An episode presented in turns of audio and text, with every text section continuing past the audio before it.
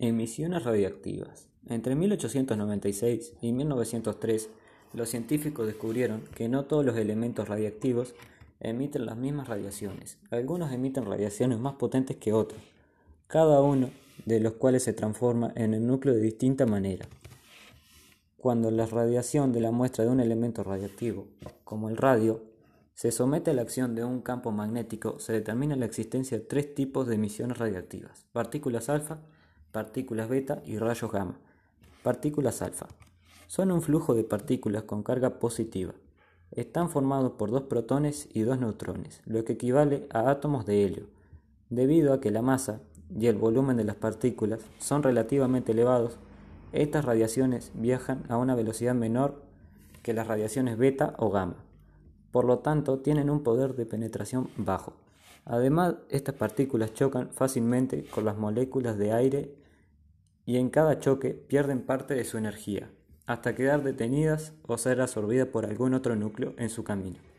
Al mismo tiempo, si las partículas chocan con los electrones periféricos de un átomo, estos pueden ser arrancados por ellas, provocando que el átomo se ionice. En consecuencia, las partículas alfa tienen un gran poder ionizante. Partículas beta son electrones de carga negativa lanzados a altas velocidades desde los núcleos inestables. Las partículas beta son 7000 veces más pequeñas que las alfas y viajan a una velocidad cercana a la de la luz, condición que les permite atravesar la malla de núcleos y electrones de alguna clase de materia. En su mayoría poseen un poder de penetración medio pero mayor que de las partículas alfa. Los electrones no existen en un núcleo. Ellos se forman a partir de un neutrón. Rayos gamma.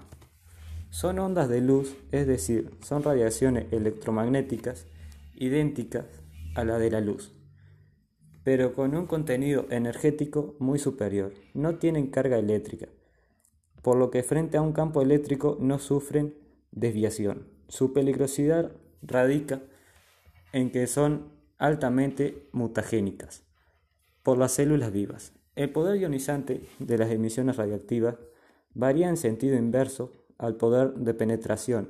De este modo, las radiaciones que poseen una bajísima capacidad de penetrar la materia tienen un altísimo poder ionizante.